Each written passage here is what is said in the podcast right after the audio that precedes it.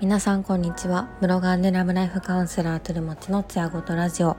このラジオでは性生活をどう楽しく過ごしていくのかそんなテーマでお届けします。皆さんいかがお過ごしでしょうか。最初に宣伝です。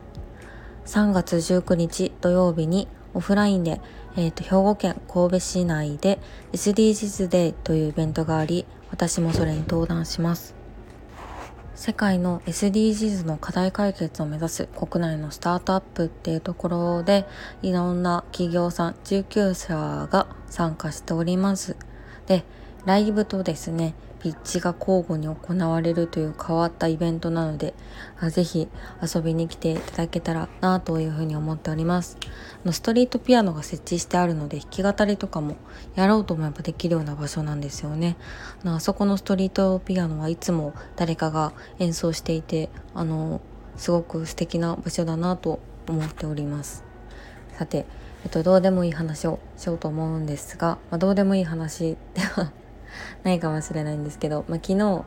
あの昨日じゃないですね一昨日に r 1グランプリっていうピン芸人のあの日本一を決める大会を見ていたんですが、まあ、いつもお笑い番組とか、まあ、そのお笑いのコンテスト系の番組があると私とパートナーはあの何かしらあのパーティーを 家でやりながら見るっていうのが恒例になっています。今思い返すとですね、まあ、同棲して初めてあの2人で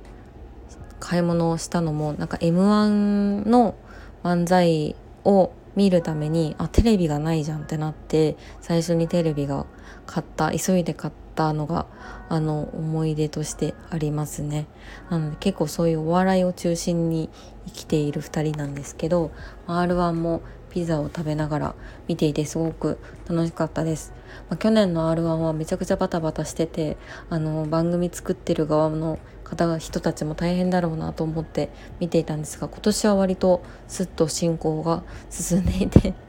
見ている方としても安心しましたしあのまたこうやって新しいスターが生まれたのも感慨深いなと思ってました。あの結果としてはあこんな感じで優勝するんだろうなって思ってたのが覆された結果でまたそれもびっくりしたんですがこれからどんな風にテレビに出る回数が増えていくのかなっていうのはちょっと楽しみにしています。で今回はですねあのパートナーと使用するプレジャーアイテムの使い方っていうところのお話をしていこうかなと思います。あの一緒に2人で使うタイプのあのセックストイだったりとか、まあ、プレジャーアイテムと言いますがそういったものを使ったことは皆さんありますでしょうか？あのよくあるタイプとしては男性器の方に、まあ、コックリングみたいなタイプのリングをはめてそれが振動してで挿入の時もその振動が女性にも当たるので2人で気持ちいいよねっていうタイプのものだったりとかあとは女性側にあの挿入して、まあ、くの字みたいなタイプのアイテムで B バイブっていうバイブが有名かなと思うんですけど女性の方に挿入して男性の方にもあの振動が挿入するとこう伝わってくるみたいなアイテムなんですがちょっと見た目がどんなものか伝わりづらいんですけどそういったアイテムとかあとはあの女性側のあの大陰唇の方に装着するタイプのあのプレジャーアイテムもあります。あれですね。大陰唇というよりかは小陰唇といった方が正しいですかね。大陰唇と小陰唇のこう間の溝にあのはめるタイプのグッズっていうのもあって、まあ、そういったタイプも女性のクリトリスに刺激を与えながら、まあ、男性も挿入がそのままできるよっていうアイテムがあったりもします。なかなかカップル向けのあのアイテムって、まあ、装着が難しいなっていうのも正直あったりもするんですけどあの2人で楽しむっていう意味では素晴らしいアイテムだなと思っていてこれなかなかこうどうやって使うんだろうねみたいな会話が生まれるのも楽しいですしあの、まあ、うまく使えなかったとしても、まあ、そういった経験を2人で共有できるってことに価値があるかなと思っています。でこういったあのカップル向けのバイブレーターを使う時のコツなんですけどあんまりこうガツガツといつもみたいにあの激しいピストンっていうのをするとカップルバイブの良さっていうのがあまりわからないかもしれないなと思っています。で、まあ、そうなるとあのローターの震える部分がもうこうバシバシとあの当たる形に女性側に当たる形になるのでクリトリスの刺激がなんかあんまりよくわかんないなとか、まあ、むしろなんかこれちょっと邪魔になってないかみたいな印象をお互い受けることがあるのでどっちかっていうとあの挿入した時にそのままこうグッズを使いながら抱き合うとか騎乗位でこう上に乗っている時にこうゆっくり動いた時に、まあ、自分も振動が伝わってきて気持ちいいみたいなそういった楽しみ方の方が、まあ、合っているのかなというふうに思ってます。ま、ローターをこう相手があてがってくるっていう動作がときめいたりとか、まあ、そういったことにつながるかもしれないです。